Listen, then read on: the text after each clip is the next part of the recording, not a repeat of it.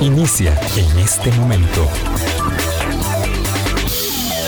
Colombia.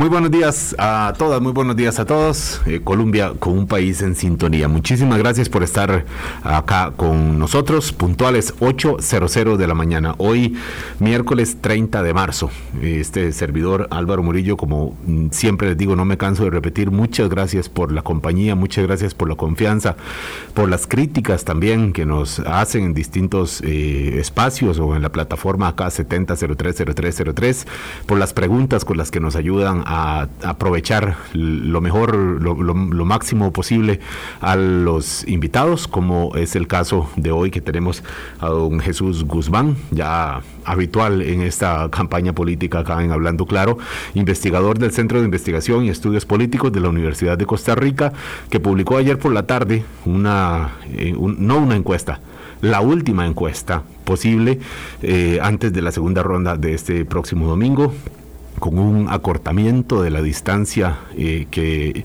lleva, que le da ventaja a Rodrigo Chávez frente a José María Figueres, aunque por en sentido estricto de metodología estadística es un empate técnico, es un re contraempate, porque ya de por sí cuando había cinco puntos de diferencia era un empate técnico y ahora pues eh, hay tres puntos y entonces eh, están aparentemente mm, más, más, más cerca y digo aparentemente porque por supuesto, los márgenes de error juegan ahí, pero ya casi nos va a explicar Jesús esto. Ciertamente estamos viendo encuestas, también eh, IDESPO de la Universidad Nacional publicó ayer una, una encuesta con base en entrevistas hechas hace dos semanas que lo importante ahí es que ya se empezaba a ver esta reducción de la diferencia, de la ventaja que ciertamente eh, tuvo desde un principio de una manera amplia, sin ninguna duda, don Rodrigo Chávez sobre don José María Figueres. Entonces estamos viendo las últimas encuestas, viendo los últimos debates. Ayer hubo debate en Monumental, por cierto, tengo que reconocer eh, pues que fue de provecho en, buena medida eh, el, debate. Creo que hubo un esfuerzo por, por reducir los márgenes de de la basurilla en los debates, aunque siempre los codazos y las indirectas no faltan y son parte de la campaña también. Nada, tampoco nos vamos a poner acá demasiado puristas, no es la primera campaña en la que hay ataques y cuestionamientos personales, campaña sucia, no. Eh, no que lo aplaudamos, pero tenemos que ser realistas y esto es lo que ocurre. Entonces estamos viendo debates, estamos viendo encuestas y estamos viendo noticias nuevas y publicaciones nuevas. Y por ejemplo, la publicación sobre una aparente segunda estructura paralela de financiamiento en el Partido Progreso Social Democrático de don Rodrigo Chávez, eh, que por cierto el candidato presidencial ayer dijo, eso es un delito electoral, o sea, eh, no recuerdo en toda la cobertura de campañas electorales que he hecho un candidato presidencial que a pocos días de la elección definitiva eh, diga algo como en mi campaña hubo un delito electoral, que fue básicamente lo que dijo. Obviamente él dice, pero no fui yo el que lo hice, no tiene que ver conmigo. Doña Pilar Cisneros dice que tampoco. Obviamente nos referimos a cerca de 200 mil dólares que pasaron por unas cuentas de, una ex, ahora ex asistente de don Rodrigo Chávez, hija de un diputado electo, eh, el señor Waldo Agüero, y bueno, es parte de lo que se está investigando también. No deja, insisto, de llamar la atención que el propio candidato presidencial, comillas, diga delito electoral.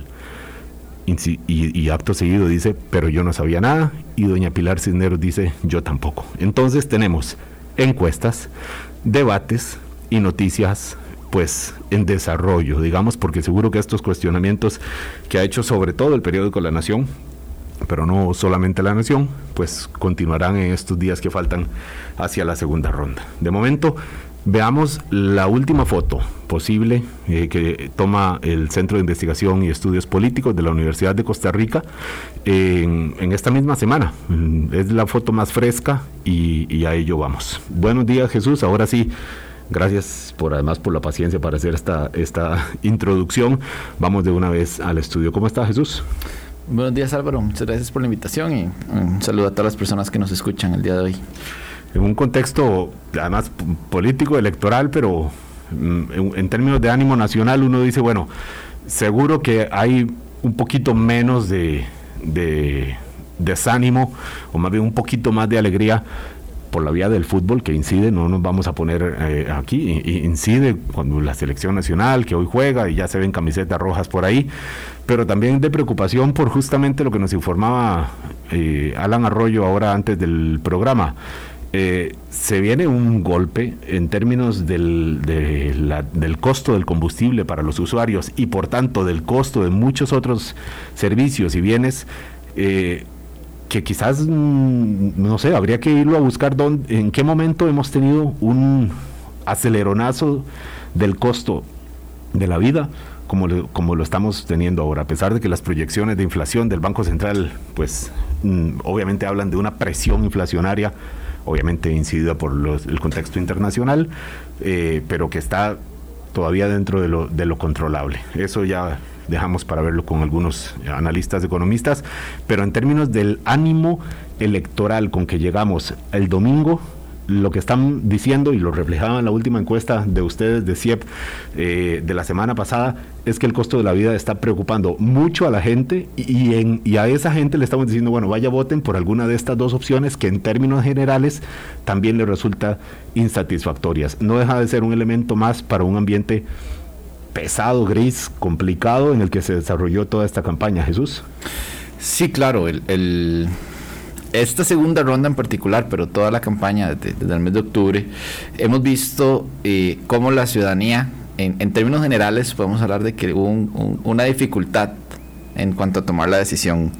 Eh, en primera ronda decíamos que tener 25 candidaturas no, no, facilitaba la elección a la ciudadanía, sino no era que decían, ok, más candidaturas, hay más de dónde elegir, sino más bien que generó incluso sentimientos de, estrés, de ansiedad en la ciudadanía, tener tanto dónde elegir, pero ya llegar a una segunda ronda, donde ya en teoría dos candidaturas se podría hacer un poco más sencillo la elección, tampoco se le ha hecho a la ciudadanía más fácil la elección, precisamente porque lo que veíamos en, los dos estudios anteriores, eh, hay, un hay una sensación de rechazo generalizada hacia ambos candidatos. O sea, pese a que eh, ya son dos opciones, que son las dos opciones que obtuvieron más votos en primera ronda y, lo demás, esto no se traduce en que la ciudadanía se sienta más cómoda con esta situación. Entonces, eh, ante un panorama muy incierto y un panorama que, que, a la ciudadanía no le gusta, por así decirlo, y que también hay otros elementos que, inciden en esa, en esa sensación de, eh, de desánimo, podríamos llamarlo, de descontento. Eh, el costo de vida que está subiendo, que el desempleo no es un tema que, pese a que ha venido bajando de manera sistemática en los últimos meses, eh, producto de la recuperación económica después del fuerte golpe de la pandemia, eh, pero igual todavía estamos, eh, eh, incluso el mismo tema de la pandemia todavía sigue afectando a, la normalidad de la ciudadanía.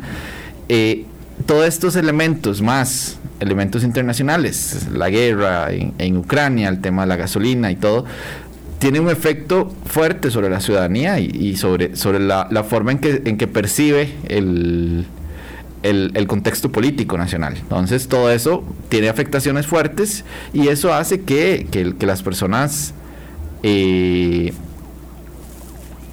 eh, se relacionen de una forma u otra con, las elecciones como tal y que incluso en el estudio pasado veíamos que si bien es cierto, las personas son conscientes de que un proceso electoral y todo, no lo están viendo como un tema prioritario hoy. Hay otros temas, empezando por el costo de vida, por el costo de la gasolina, incluso la guerra en Ucrania. Ciertamente, porque bueno, está ligado... Eh, estas tres cosas son, son tres eh, piezas de un, de, un mismo, de un mismo cuadro.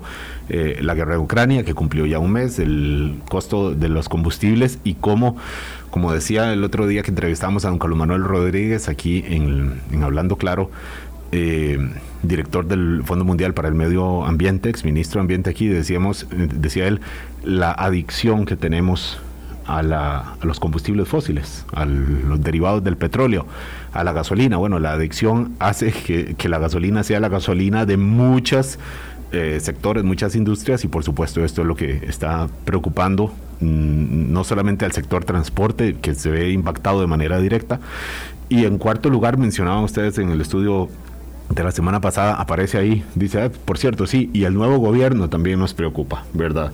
Eh, pero mm, lo cierto es que estas circunstancias están ahí para José María Figueres o para Rodrigo Chávez, ¿verdad? Y, y, parte de lo que se le, se le preguntaba ayer justamente en el eh, debate de la radio colega mm, eh, Monumental era justamente cómo atender esas medidas y uno lo que escucha de ellos es como, como propuestas pequeñitas, concretas, son como, con esto no lo estoy demeritando, pero como, como ir tapando distintos huecos o haciendo pequeños ajustes pero en términos de la población, probablemente ustedes radioescuchas, eh, si les preguntan, bueno, ¿qué es lo que está proponiendo realmente eh, don Rodrigo Chávez para atacar el costo de la vida? Eh, algo en lo que él ha enfatizado, que es lo de, mm, por vía decreto, cambiar algunos mercados de cómo funciona aquí en, Costa, aquí en Costa Rica, el del arroz, el de la electricidad, pero más allá de eso, probablemente no, no, lo tengamos tan claro como electorado, ¿verdad? Como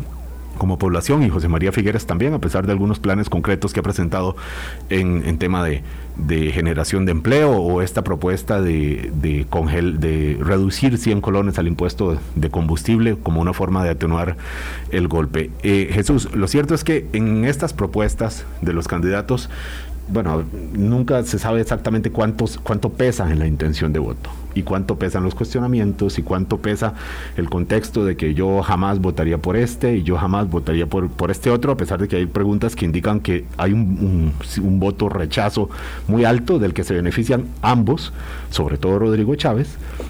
Y, y bueno, en este cóctel de factores la intención de voto, por supuesto que es lo que eh, nos interesa muchísimo, no solamente eso, pero nos interesa muchísimo ver y lo que mostramos es, eh, lo que muestra la encuesta de CIEP es una, es, ahora sí se le puede llamar una tendencia de caída leve que tiene Rodrigo Chávez, porque fue la pregunta que le hice a usted la semana pasada y decía, bueno, esperemos porque lo que tenemos son dos puntos de, comparación. Ahora con tres puntos, eh, me, refiero con tres momentos, ya podemos hablar de una tendencia de caída leve versus un estancamiento de José María Figueres. Sí, claro, ya, ya ahora sí se puede, se puede tenemos evidencia de que se ha dado una, leve tendencia a la baja de don Rodrigo Chávez. Empezó en 47% en este, en este proceso de, segunda ronda, el primero de marzo, y pasa un 43% y ahora un 41%. Es decir, sí, sí hay evidencia de que ha venido decreciendo la candidatura de Rodrigo Chávez en, en, estas, en este mes prácticamente.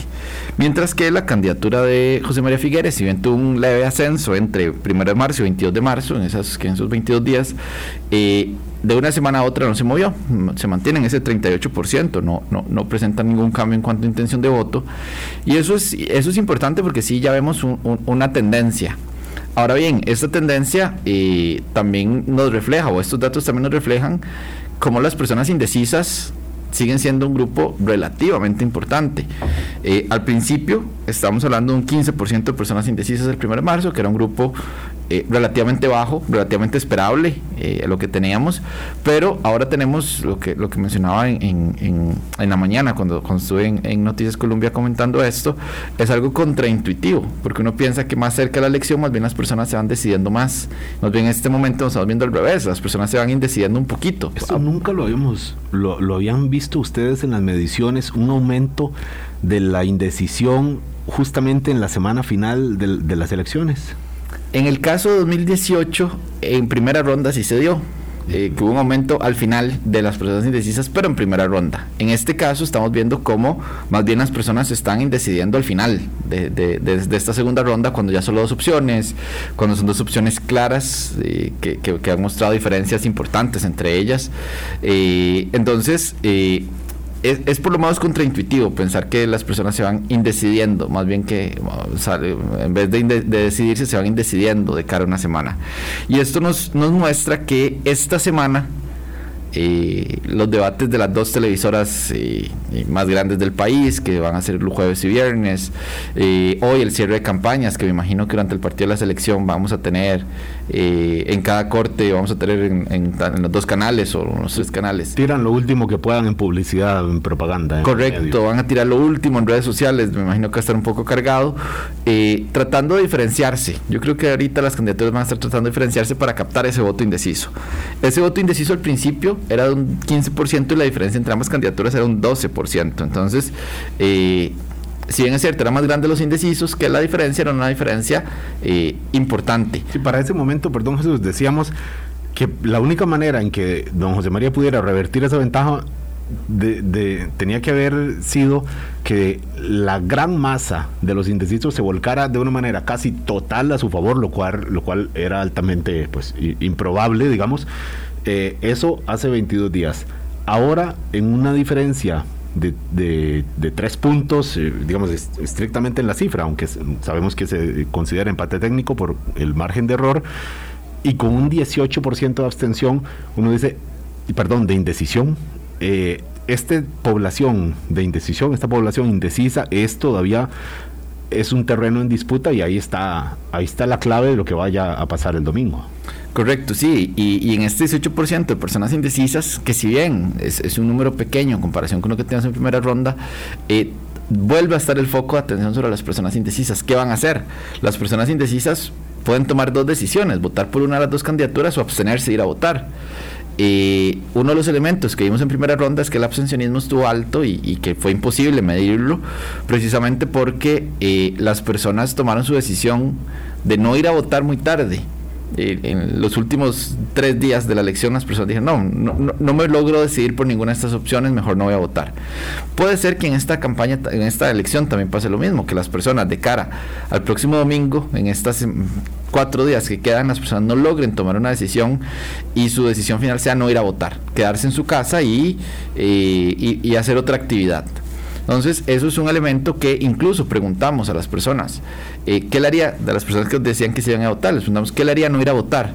Un 40% nos dice que sería un tema más circunstancial, de enfermedad, de salud propia familiar, y un 30% nos dice que no hay forma de que no vayan a votar. Pero las personas que están inamovibles es un 30% apenas de las personas que dicen que van a votar. Un 47 dicen que es eh, un 40%, mentiras, dicen que es algo más circunstancial, pero hay un 16% de esas personas que nos dicen que no irían a votar porque no logran decidirse. Es decir, son personas que están reflejando, que están mostrando cierto, eh, por así decirlo, eh, cierta molestia de alguna forma con, el, con, con, lo, con lo político electoral y con las candidaturas. Entonces, eso que muestran, esa molestia, lo que nos, lo que nos refleja es que muy probablemente esas personas que no están decidiéndose eh, y que, pese a que están o que muestran su intención de ir a votar hoy, terminan no decidiéndose a votar y muy probablemente no vayan a votar. Claro, ahí, ahí está la clave. No es solamente cómo se decanten unos y otros, sino cuántos finalmente decidan ir a a las urnas en las 12 horas de jornada que tenemos el próximo domingo. Vamos a ir al primer corte, son las 8, 18 de la mañana. Está hoy don Jesús Guzmán del Centro de Investigación y Estudios Políticos de la Universidad de Costa Rica con nosotros hablando de la encuesta que eh, está publicada ya hace, hace pocas horas y ya también está aquí en cabina eh, doña Laura Solís del IDESPO de la Universidad Nacional que también publicaron ayer una encuesta que, que mostraba ya algunos indicios de esta ahora sí, tendencia que le llama a Jesús en comportamiento de los dos candidatos presidenciales, de apoyo para los dos candidatos. 8, 18 de la mañana, primer corte comercial. Colombia. Con un país en sintonía, 8.22 de la mañana. Acá nos preguntan en la plataforma 70030303 si estas encuestas eh, toman en cuenta a las costas. Sí, claro. Sí, claro. Eh, la, la muestra es representativa de la, de la distribución de la población en el país y refleja lo que se muestra en las costas, sabiendo que en las costas hay menos población que en el centro del país y, y, pues en, esa proporción está representada también en las, en las muestras que hacen tanto el CIEP, eh, cuyo representante Jesús Guzmán está acá, como eh, IDESPO de la Universidad Nacional. Eh, cuya investigadora Laura Solís ya está con nosotros acá en la cabina y aprovechamos para saludarla también. Buenos días. Buenos días, muchas gracias por la invitación, un gusto poder compartir el espacio hoy. Sí, y gracias por cruzar desde Heredia hasta Zapote, no deja de ser complicado en estas, en estas mañanas y, bueno, me alegra que, podamos eh, contar con, con usted acá, doña Laura, porque lo que mencionaba don Jesús antes de la pausa era claro, la clave ahora está en los indecisos. 18% de la población mm, de los probables votantes, según la encuesta hecha en, desde el día jueves, ¿verdad? Del jueves a ayer lunes. Correcto. Eh, perdón, a anteayer lunes. Eh, y la de ustedes, que es de dos semanas, de, de hace 15 días, muestra también ese, ese valor, ese 18%, bueno, igual el, el CIEP mostraba 16.5 eh, para ese mismo momento, entonces por ahí anda. En términos, digamos, de, de números absolutos, estamos hablando de, cerca de 300 mil personas, quizás un poco más. Eh, que por cierto haciendo la figura es como llenar 10 veces el Estadio Nacional, llenar, llenar como estará hoy en la noche eh, en el partido de la selección y decir, bueno, toda esta población está indecisa. Entonces, esto lo que muestra es que efectivamente hay una aparente ventaja de Rodrigo Chávez, pero que el, seguro que no se puede confiar el, equipo de campaña del Partido Progreso Social Democrático y tampoco puede tirar la toalla al Partido Liberación Nacional porque ahí está la clave. Un gran bolsón de personas que en la última semana están indecisos y que además ya dijeron en el estudio que mostraron ustedes ayer que en la primera vuelta se decidieron en la última semana, incluso en el último día, cerca de un tercio de la población. Doña Laura. Sí, bueno, creo que estos datos son bastante interesantes para analizar el contexto actual. En la encuesta que realizamos en IDESPO eh, podemos observar un dato que para mí es relevante de comprender. Primero, la consulta que le hacemos a la población costarricense sobre la probabilidad de que vaya a votar en la segunda ronda. Eso nos da luz de comprender esta figura de tres eh, grupos en específico las personas abstencionistas, que son alrededor del 10%, las personas que nos señalan una total seguridad de asistir a urnas, que es de un 62%, y tenemos el restante grupo, que son esas personas que manifiestan una baja probabilidad o una media probabilidad de asistir a votar, que posiblemente algunas de estas personas se sumen al abstencionismo. 62% que dicen altamente seguras de ir a votar. Exacto. Ahí hay una, una similitud también con el estudio CIEP, ¿verdad? Y además con lo que vimos en la primera vuelta, que obviamente puede subir un poco el abstencionismo o bajar un poco, ojalá fuera así ciertamente, pero por ahí anda. Cerca de 6 de cada 10 personas que están empadronadas en este momento sería lo que iría a, votar el, próximo el próximo 3 eh, de abril. Eh, ya casi vuelvo con Jesús, perdón, la interrumpí, doña Laura. Sí, no hay inconveniente. Eh, en general, entonces, cuando hacemos la consulta por la intención de voto, identificamos que un 18% se encuentra indeciso o indecisa. Dentro de las principales razones que hemos observado para esta indecisión es justamente la principal, el haber pensado en votar o el tener esa intención, pero que realmente no le agrada a ninguno de los dos candidatos. Y esto es clave porque es un 37.8%. Y ese 37.8% es muy probable que se sume al abstencionismo. ¿verdad? Ese, ese segmento de las personas indecisas puede que finalmente no asista a urnas.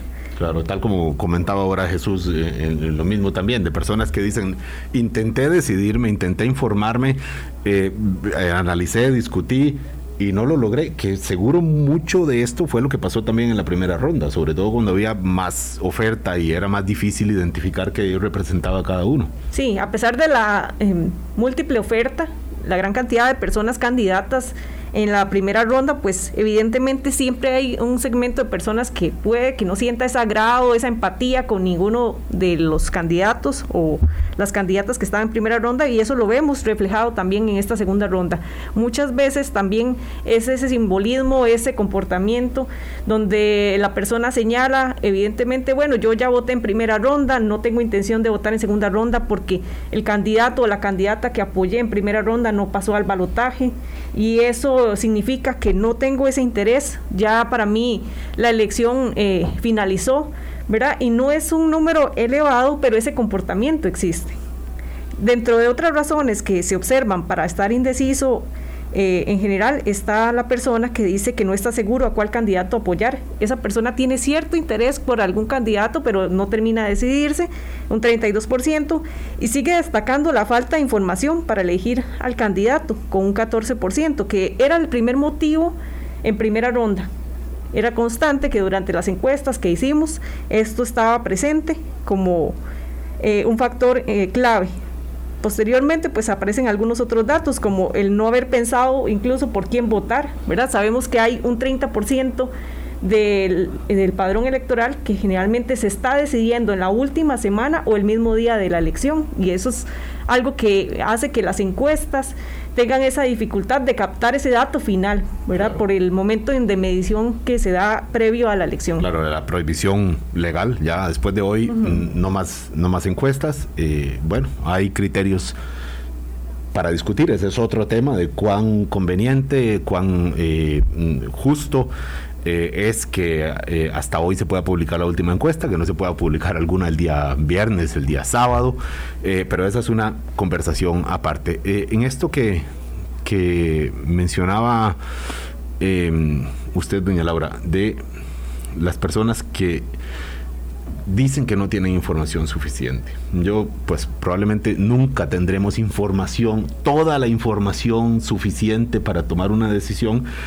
pero también al mismo tiempo cuesta comprender cómo después de seis meses de campaña y con muchas publicaciones, muchos debates, mucha exposición, muchas noticias, muchos programas como este, bueno, hay personas que todavía digan, no, es que todavía no tengo la información suficiente, probablemente nunca la tendrán, ciertamente, lo digo con todo respeto para estas personas que contestaron así, probablemente nunca la tendrán y dentro de cuatro años, cuando esté acabando el gobierno de quien resulte electo este próximo 3 de abril, tampoco habremos tenido toda la información suficiente, ¿verdad? Es, no, deja de ser un, eh, un, un, imposible, aunque refleja la, las dudas que tiene la población. Dice, bueno, información hay mucha, pero todavía no, no, no de toda la utilidad o no la que yo requiero para tomar esta decisión.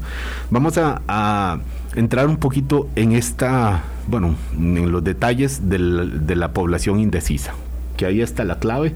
Evidentemente, 18%, decíamos, en términos absolutos, son más de 300 mil personas puestas eh, sobre padrón, que estas personas dicen, quiero ir a votar y no sé por quién. ¿Dónde está esta, el, peso grande de esta población indecisa según la encuesta de CIEP UCR Jesús? Sí, claro, el, el tema de la, de la de la indecisión como tal, eh, lo podemos ver y que ya son características propias o, que ya hemos visto en, diversos momentos eh, las mujeres, siempre eh, en el grupo de las mujeres hay una mayor indecisión que, sobre los hombres, un 21% de las mujeres nos dicen que están indecisas. En la población joven es donde hay mayor indecisión, con un 26%. Y en las personas, tanto de primaria como de eh, con estudios de primaria o con estudios de secundaria, donde hay una mayor indecisión también.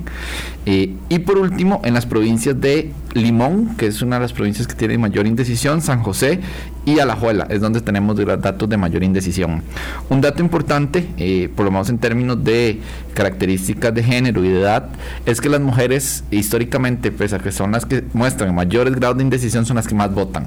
Sí, eso es diferente en relación con los jóvenes, ¿verdad? Correcto, con los jóvenes nos ven ahí se vuelca porque los jóvenes sí muestran una mayor indecisión, pero en las personas jóvenes es donde hay menos porcentaje o, un, porcentaje de, participación menor.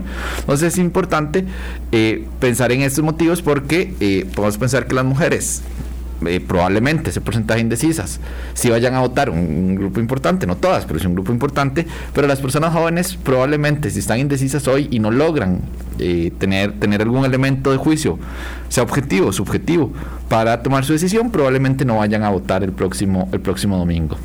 Claro. Eh, y en términos de provincias, eh, decía usted, Limón, 25% más o menos. Digamos, si la encuesta se hace solo en Limón, hay un 25% de, de probables votantes que están indecisos.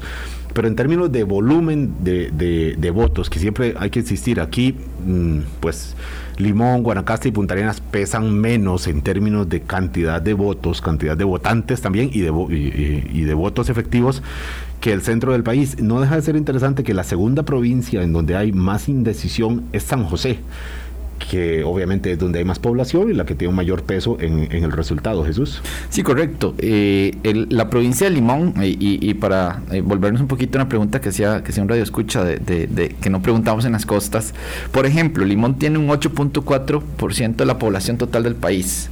Y en nuestra encuesta representa un 10.9, un casi un 11%, es decir, incluso encuestamos un poquito más de personas en Limón de las que deberíamos, en, teoría por, por, ese peso porcentual. Igual pasa en Guanacaste, que es un, 9 un 7.4 en la población, entrevistamos un 9.3 de la muestra, y en Punta Arenas, ahí sí sale muy parejo, porque es 9.5 en la población y 9.3 en, el, en la encuesta. Entonces, eh, por el método aleatorio que usamos, las provincias salen muy bien representadas. Eh, con esto, eh, efectivamente la provincia de Limón como tal y, la zona sur, y parte de, algunos cantones de la provincia de Punta Arenas, son los de cantones o, las provincias o los lugares donde se reporta siempre una mayor abstención en el país.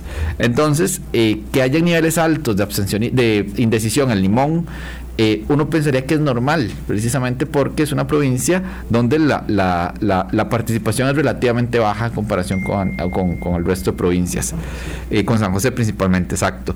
Pero eh, es una provincia que ha mostrado características peculiares. Por ejemplo, hace cuatro años fue la provincia donde Fabricio Alvarado sacó una diferencia mayor con respecto a Carlos Alvarado en, eso, y que igual esa diferencia mayor en votos que obtuvo en el Limón no se tradujo en una victoria eh, a nivel nacional de, de, don Fabricio.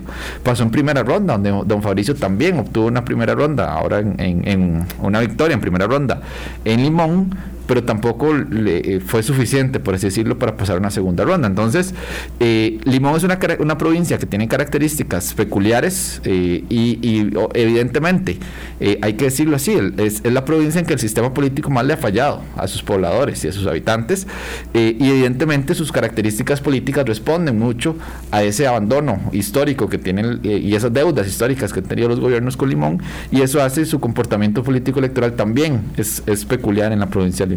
Claro. Eh, Laura eh, Solís de IDESPO, ayer su compañero José Andrés decía que hace cuatro años se veía algún elemento parecido al que tenemos ahora con el tema de los indecisos, que en la última semana se eh, había un, acortamiento de las distancias entre los entonces candidatos Fabricio Alvarado y Carlos Alvarado y que, bueno, y que al final hubo una Mm, digamos, una reacción eh, masiva del grupo de indecisos en favor de uno de ellos, que evidentemente fue don Carlos Alvarado. Ahora, cuatro años después, estamos en una situación parecida. ¿Por qué, doña Laura? Bueno, por el grupo de indecisos, como ya lo decía Jesús, es un grupo que ya es numeroso, que es recurrente en los procesos electorales, que es algo que se identifica tanto para primera ronda como para segunda ronda este momento de decisión tardía del voto es algo que afecta eh, en el sentido de la encuesta de poder identificar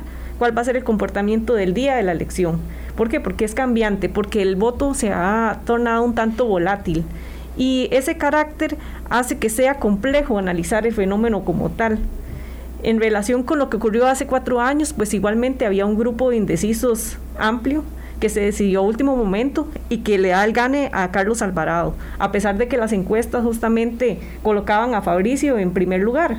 ¿verdad? Tenemos en este momento eh, un escenario un tanto distinto porque estamos observando que las encuestas van marcando una diferencia menor entre ambos candidatos. Tenemos eh, justamente en estos días personas decidiendo su voto. Entonces el resultado final lo sabremos el próximo domingo.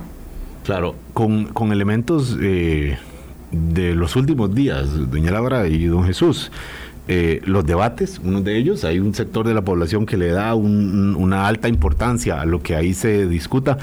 Eh, mañana hay un debate en una televisora y pasado mañana en la otra. Me parece que mañana es en Canal 7 y el viernes en Canal 6, ¿verdad? Corrigen ustedes, sí. Eh, y, bueno, los veremos algunos para confirmar nuestra posición, eh, otros para dejar que, la, que la moneda se vuelque para alguno de los dos lados y otros para decir, no, aquí no hay cómo. Eh, suerte los que vayan a votar, nosotros, nosotros no. ¿Qué otros elementos pueden estar jugando en, en esta decisión in, extremis de los últimos días del electorado, doña Laura, además de los, de los debates, no sé si las noticias, eh, la publicidad ya, ya después de hoy ya no más, o la conversación ya más privada, más íntima, los círculos de confianza? ¿Qué, otros elementos podría haber? Bueno, estos son dos puntos que son relevantes, estos que ha señalado. Justamente, pues el primero, los debates en la encuesta anterior se identificaba como el primer factor que está influyendo en el voto o que influyó para la primera ronda. Posiblemente eh, de este grupo de personas indecisas, en los debates va a ser un espacio de exposición que va a favorecer a la toma de decisión final. Y bueno, aunado a esto tenemos otros elementos como lo son los medios de comunicación, las noticias que se divulgan respecto a la campaña electoral y a los candidatos. Vemos que en las últimas semanas ha habido mucha información respecto a esto, no tanto relacionado directamente a propuestas como tal, sino pues a situaciones o, no sé, señalamientos que se hacen directamente a los dos candidatos. Eh, en general también tenemos un elemento que es la socialización política que puede estar pesando, es esa conversación que se tiene en espacios cercanos como el hogar, en el, marco de la familia, los amigos, igualmente en los espacios laborales, donde esa discusión puede decantar que la persona indecisa tome una decisión final. Don Jesús, ¿qué otros elementos, además de los que menciona doña Laura? Hay un, hay, hay un par de elementos importantes junto a esto que mencionaba Laura y es, eh, hemos visto como hay rechazo hacia las candidaturas en general, que ya lo hablamos al inicio, y es, pero ese, ese, ese rechazo a las candidaturas es relativamente eh, o no, no, no, es un, no es un elemento suficiente para que las personas estén muy seguras de su decisión. Yo estoy seguro de que no puedo votar por Álvaro Murillo, pero eso no quiere decir que quiera votar por Laura, por ejemplo. Eh, eso hace que los, los errores que se puedan dar en estos últimos días puedan tener un peso aún mayor. Errores en sentido de, por ejemplo, en los debates, cualquier salida en falso, lo que le pasó a doña Linet Saborio en primera ronda, que muchos... Eh, errores que se le achacaron a ella y a su campaña en los últimos días jugaron un, elemento contrario a ella. El tema, por ejemplo, de eh, eh, salidas en falso los candidatos y también elementos virales que se puedan hacer en estos últimos días. sobre todo porque son momentos de altísima exposición. Obviamente transmisión en vivo de un debate es algo que ven cientos de miles de personas y, una salida en falso, un, un safis, decíamos, diríamos en, popular, o alguna eh, palabra eh, indebida que pueda ofender o, afectar o mm, crispar algún sector de la población. Eh, entonces ahí uno imaginaría que ambos candidatos van a, jugar de manera conservadora para los próximos debates. Claro, y más en un, en un escenario donde, bueno, en, en, ambas encuestas eh, vemos que, digamos, eh, el, el, margen va disminuyendo. En, eh, vimos, digamos, que, que, ese margen de que empezó muy similar en, a principios de marzo ya ha ido bajando, bajando hasta llegar a esta semana con una diferencia poquita. Ahí más bien con una diferencia pequeña, ambos candidatos deben ser conservadores. Porque tener una apuesta arriesgada, por ejemplo, si yo voy con una distancia mucho menor y voy, voy perdiendo, ahí sí puedo arriesgar porque no tengo nada que perder. Pero ahora donde hay un margen relativamente pequeño entre ambas candidaturas tienen que jugar a lo conservador, a la zona de confort. ¿Por qué? Porque pueden, eh, pueden cometer algún error grave y con eso dañar, dañar su campaña. Y un elemento importante que se habla mucho es el postdebate. En estos debates eh, antes, por ejemplo, los debates de radio se hacían en radio y, quedaban en la radio y solo las personas que lo escuchaban lo veían. El estadio, el que vio el gol bien y el que no. Eh, Exacto. Ahora no. Ahora están los debates. El, de Colombia fue transmitido por Facebook. Eh, todos los debates son transmitidos por Facebook. Eso queda. Y probablemente yo no vea el debate completo. ¿Qué veo? Yo los cortes, los videos que promocionan y que puede ser a favor de un candidato, pero los que más se reproducen, los que más se ven es cuando un candidato comete un error en un debate. Y eso va a ser va a ser muy importante y va, y va a tener un peso relativo importante de cara a estos últimos cuatro días de campaña y ahí podría haber un, una respuesta a que un grupo de personas cambien su decisión de voto, que unas personas decían ya no ir a votar y que esas personas indecisas ahora sí tomen una decisión entre estas, algún candidato o no ir a votar. Ahí en estos últimos días eh, van a haber elementos importantes de, eh, de decisión de por quién votar, por quién no votar, que yo creo que es donde la decisión ahorita no es por quién voto, la decisión ahorita de muchas personas es de por quién no voto. claro, es, si finalmente me, trago mm, mi conciencia, mis palabras, mis deseos de un político ideal y al final voto por el que creo que es mm, menos mm, inconveniente que, que el otro. Es la dinámica pues triste ciertamente de esta campaña, pero legítima también en una competencia, eh, eh, una competencia gana el que el, suena, suena por un juego de palabras un poco absurdo, pero gana el que no pierde. Y esto, jugar a no perder, jugar de manera conservadora en ambos debates eh, restantes en la televisión, en términos de la puesta en escena, de la personalidad también que reflejen, que es un elemento que importa también en esta campaña, en otras también, pero me parece que sobre todo, sobre todo en esta. Son las 8.43 de la mañana, ya vamos a hacer un último corte y venimos con Jesús Guzmán y Laura Solís de la UCR y de la Universidad Nacional respectivamente. Ya venimos. Colombia con un país en sintonía. Nos quedan 10 minutos para aprovechar con Laura Solís y Jesús Guzmán. Eh, doña Laura, mm, este elemento del voto negativo, de las, la gente que tiene una imagen desfavorable de ambos, pero algunos dicen, pero peor este que el otro, y que eso sea finalmente un criterio de decisión para saber con, eh, por quién votar o contra quién votar, eh, cómo se refleja en la encuesta de, de IDESPO, recordando que se hizo dos semanas atrás, pero que son elementos válidos para entender la decisión eh, en estos últimos días. Claro que sí, bueno, creo que esto es un elemento bastante interesante para analizar en esta segunda ronda electoral.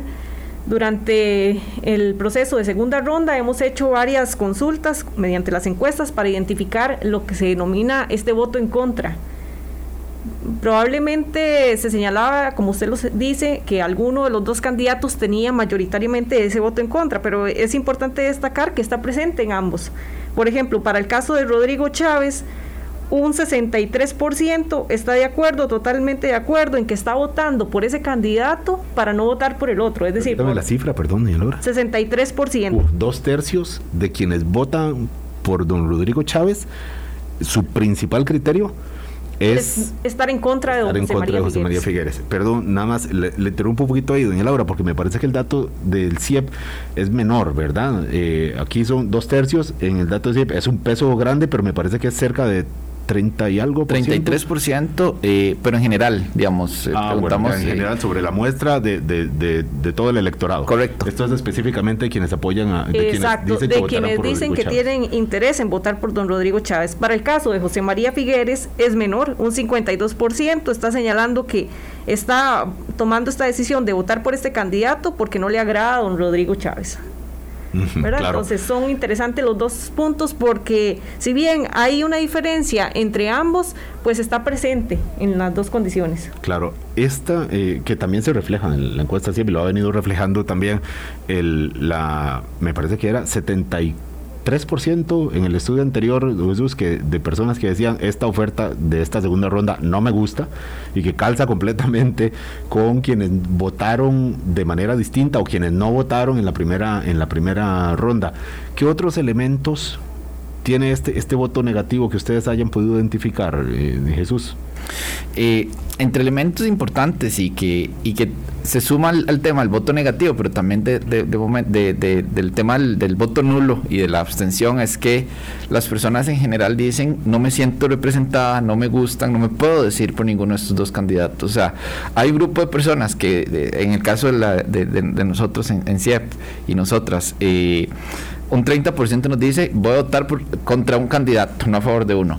Pero hay otras personas que dicen, no, es que ni siquiera puedo descartar a uno de los dos para votar por el otro. O sea, hay un grupo de personas grande que dice que no va a ir a votar porque rechaza ambas candidaturas. A pesar de que, y esto es algo que ustedes me dieron en este último estudio que presentaron ayer, eh, o, que se publica ya, ya hoy al amanecer, de Jesús, a pesar de que hay un apoyo fuerte al, al, valor del voto, al sistema electoral. O sea que todavía ah, muchas de estas personas que dicen quiero ir a votar, no sé por quién, no me gustan los candidatos, pero sepan que sí creo en el voto que hay un apego grande, que esa es, bueno, una gran ventaja que todavía tenemos en el paisaje. ¿Es así? ¿Cómo, cómo se refleja eso en los datos? Claro, eso, eso, es, eso es lo que llamamos, por así decirlo, el imaginario en torno al voto. Es esa, esa concepción que tenemos sobre el voto y que en Costa Rica es muy positivo de pensar que, por ejemplo, eh, lo primero y lo, lo, lo, importante de esta, de esta sección sobre imaginario del voto es que las personas creen que hay que respetar el resultado, me guste o no.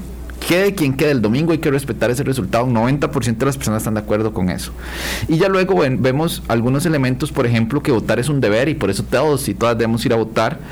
Y que las personas tienen que ir a votar como si el futuro del país dependiera de, su voto. O sea, lo que veíamos en el estudio pasado, que las personas creen que si bien es cierto, no saben por quién votar, no, no les usan las candidaturas ni nada, tienen que votar porque eso ayuda a resolver problemas del país.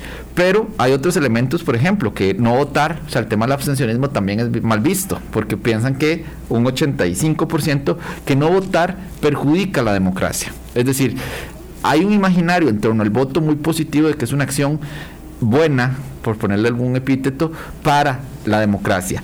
Pero algo interesante es que las personas no creen en su mayoría que el voto debe ser, o, una mayoría, pero no, no tan importante, que el voto debe ser obligatorio. O sea, eh, recordemos que en Costa Rica el voto es obligatorio. Teóricamente. Teóricamente, pero no, no, no, no repercute, no hay ninguna sanción, como si pasa en otros países que hay una sanción económica.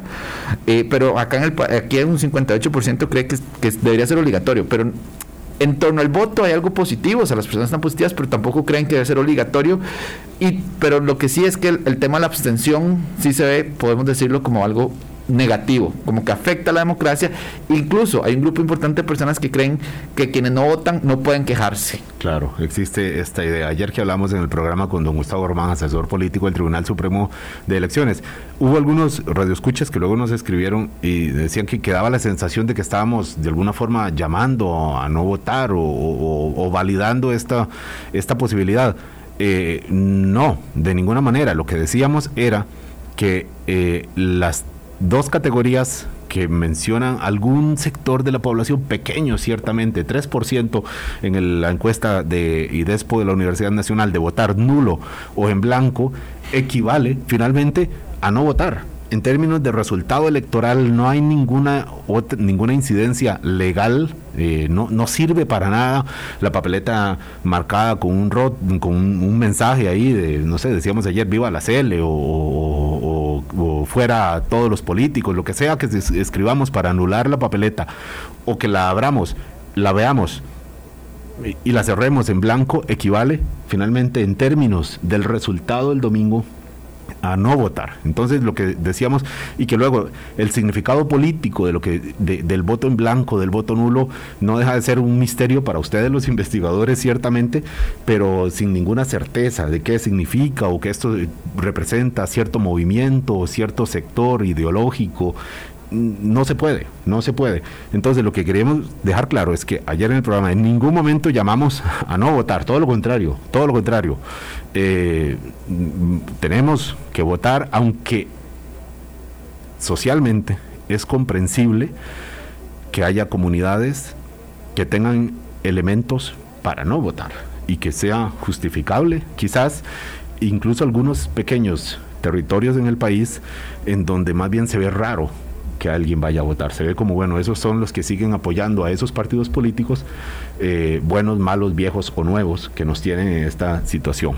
Un reportaje que hicimos en el Semanario Universidad sobre eso, por ejemplo, en, en unos distritos de Golfito, donde mucha gente decía, esos son los fanáticos, los que votan. Nosotros seguimos trabajando el día domingo porque la situación no va a cambiar. Pero esto es para analizar en términos, por supuesto, eh, sociales, de inclusividad, eh, pero en términos de, conviene votar o no, ya esta encuesta siempre lo que dice es, sigue siendo predominante el apoyo al valor del voto. Em, no quisiera terminar el programa sin, sin preguntarles así de una manera concreta cuáles pueden ser otros elementos que determinen el resultado electoral. Si, si mm, tal vez no lo arrojen los estudios que hicieron ustedes, pero por ejemplo, si la operación del propio día, la maquinaria que llamamos de manera mm, clásica, que en eso siempre pues Liberación Nacional tiene más poder y más recursos,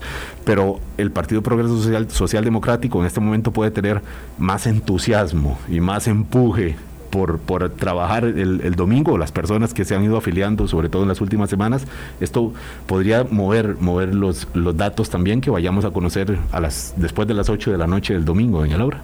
Sí, creo que uno de los elementos que está presente también es ese sentido de representatividad, ¿verdad? El voto también se asocia a eso, a qué tan representado me siento o representada me siento a partir de esa persona, del ejercicio de, su cargo y de cómo contribuyó mi voto a eso. Es importante ese detalle. Y uno de los datos que teníamos acá en la encuesta, por ejemplo, señala que eh, muchas de estas personas están de acuerdo con que los candidatos ofrecen las mejores propuestas para el país. Sabemos que los problemas que han identificado las personas encuestadas son problemas de índole económico y algunos políticos, pero principalmente económico.